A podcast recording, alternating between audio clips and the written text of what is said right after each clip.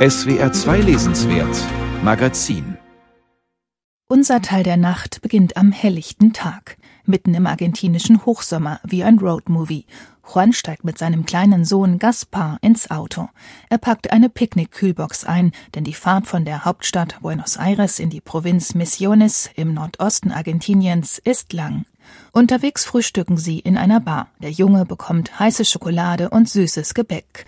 Dass dies aber keine idyllische Urlaubsreise ist, wird schon nach wenigen Seiten klar.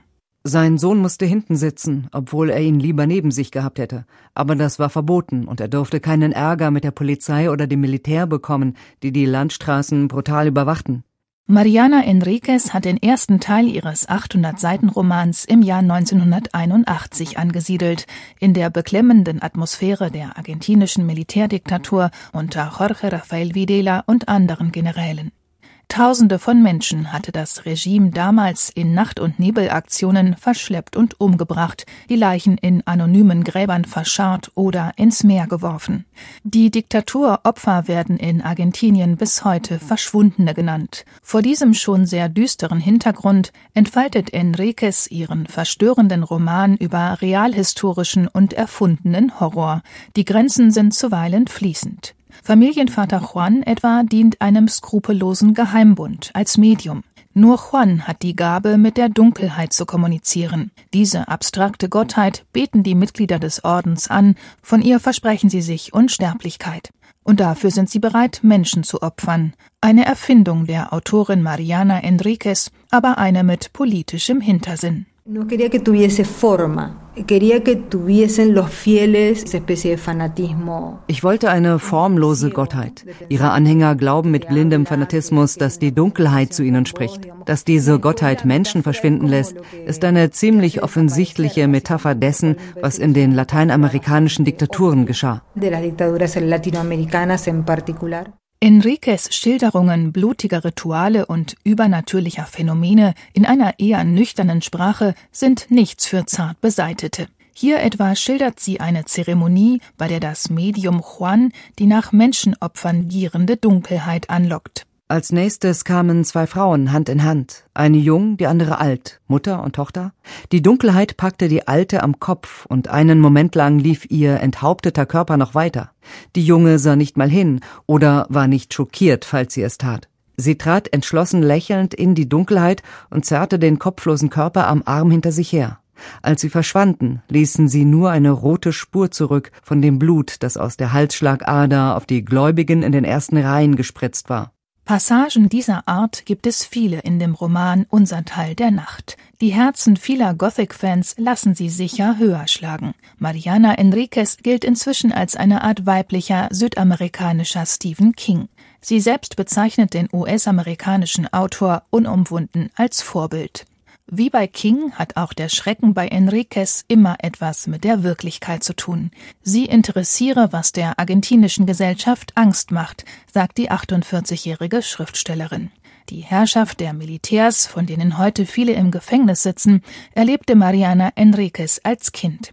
Schon bald nach Argentiniens Rückkehr zur Demokratie 1983 begannen die Diktaturopfer, die überlebt hatten, Zeugnis abzulegen und es kam auch zu einer literarischen Aufarbeitung. Viele Schriftsteller, aber auch Kino- und Theaterschaffende haben nach einer gewissen Zeit angefangen, das Thema Diktatur nicht mehr nur ernst und gemessen zu behandeln, sondern auch mal ironisch oder provokativ. Diese Autoren haben auch mir den Weg dafür geebnet, weniger feierlich über das Thema zu schreiben. In Unser Teil der Nacht bleibt Mariana Enriquez dem treu, was sie ihre Obsessionen nennt. Sie hat zum Beispiel eine Leidenschaft für den englischen Okkultismus und sie setzt den heidnischen Kulten ihrer Heimat ein literarisches Denkmal.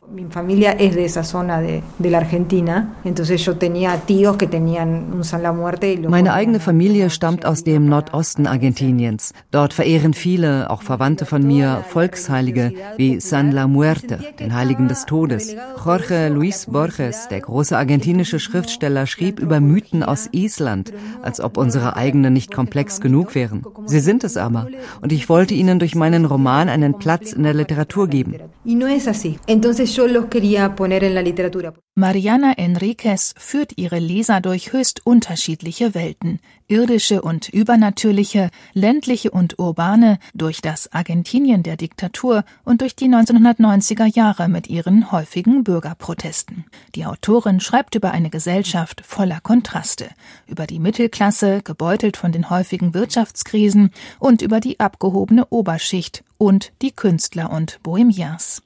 Dass man das Buch nicht weglegen möchte, auch wenn man kein Fan des Horrorgenres ist, liegt vor allem an der düster faszinierenden Vater-Sohn-Beziehung, die sich wie ein roter Faden durch den Roman zieht. Juan will um jeden Preis verhindern, dass der mächtige Geheimbund auch Gaspar als Medium benutzt und dass sein Sohn krank wird, wie er selbst. Dafür verletzt er ihn sogar. Mit Glasscheiben schneidet er ihm tief in den Arm. Gaspar leidet unter dieser Brutalität. Er weiß ja nicht, dass ihm sein Vater ein Schutzzeichen eingeritzt hat.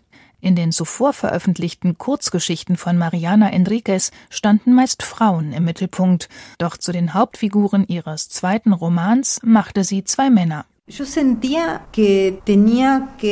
hatte das Gefühl, mich von einer Art feministischem oder politisch korrektem Polizisten befreien zu müssen, der mir ständig sagte, du musst über Frauen schreiben, du musst über Mütter schreiben, du musst über Gewalt an Frauen schreiben, denn du bist eine weibliche Schriftstellerin. In meinem Roman sind die Frauen zwar sehr stark, aber sie stehen im Schatten. Letztendlich geht es in Unser Teil der Nacht auch um das universelle Thema familiärer Traumata. Können wir diesem Erbe entrinnen? Können wir uns von den Traumata und vom Schmerz unserer Eltern befreien? Wie schwer das ist, zeigt das Beispiel von Juan und Gaspar. Genauso treibt Mariana Enriquez die Frage um, ob Menschen dem Schicksal ihres Landes entfliehen können oder nicht. Enriquez Roman ist nicht nur eine Familiensaga der anderen Art, sondern auch ein düsteres und zugleich erhellendes Epos über ihre Heimat Argentinien.